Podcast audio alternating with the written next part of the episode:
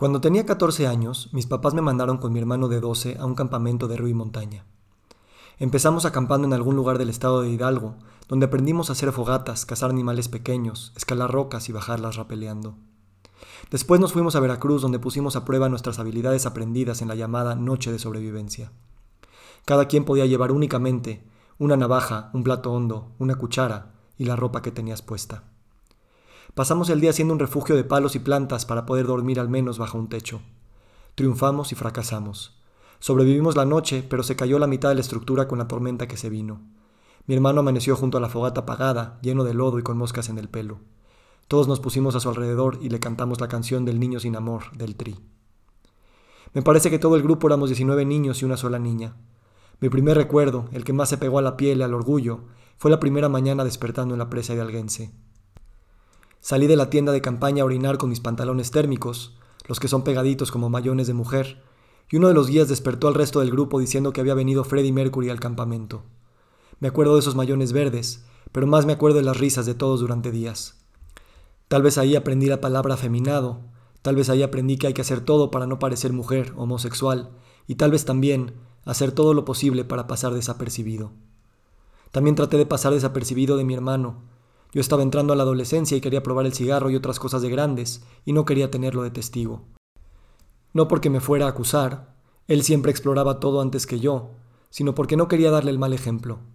Tal vez ahí se afirmó una de las cosas más incómodas de la progenitura, el tener que ser perfecto para tus hermanos, tener que esconderte de ellos, pretender que tienes las respuestas, que tú sí sabes del deber ser, y que tu madurez se expresa al negar la inevitable curiosidad que todos tenemos al crecer. ¿Tenía yo que regañar a mi hermano cuando se rapó la cabeza cuando todos le echaban porras para hacerlo? ¿Tenía yo que protegerlo de las malas influencias? Mi hermano pertenecía rápido porque no se ponía a dudar tanto. Si eso es lo que todos hacían, él lo iba a probar. Nunca olvidaré las repetidas torpezas que tuve frente a él, tratando de controlar las edades en las que cada cosa se supone que son apropiadas.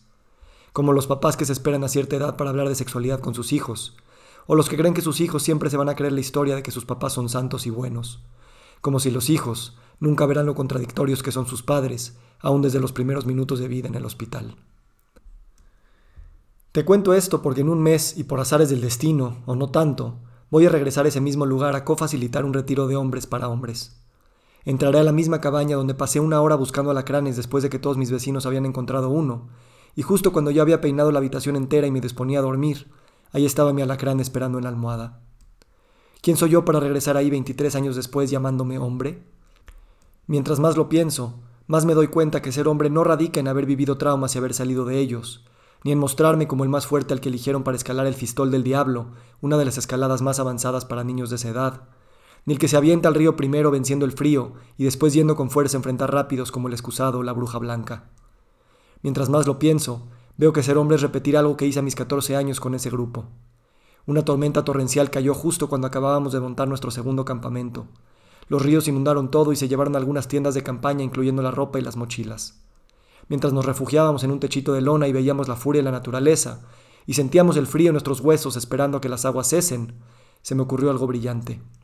Prendí la estufa portátil y preparé el chocolate caliente para todos. Y entonces, cada quien con su taza, nos quedamos viendo la lluvia, los destrozos, las dudas que pasaban por nuestra mente de qué pasaría con el resto del campamento si esta era apenas nuestra tercera noche. Ser hombre tal vez es el que observa. Los traumas, los bullies, las dudas, los planes que cambian, las etiquetas, los apodos, la pérdida de control. Ser hombre es detenerse y observarlo todo. Mejor si encuentras la forma en que otros se detengan a observar también. Mejor aún si es con chocolate caliente en vez de tequila. 23 años después soy el mismo, pero no lo mismo. Y sostener un espacio de autoobservación es mi rol de cofacilitador. Esa es la identidad que escojo como hombre. Te invito a unirte al próximo retiro Hermandad. Se llevará a cabo en Picocanoa, Jalcomulco, Veracruz, del 6 al 10 de diciembre de 2023. Además del retiro, será una comunidad de hombres que quieren elegir su forma de ser hombres y evolucionar esa identidad a su propio gusto y a su propio tiempo.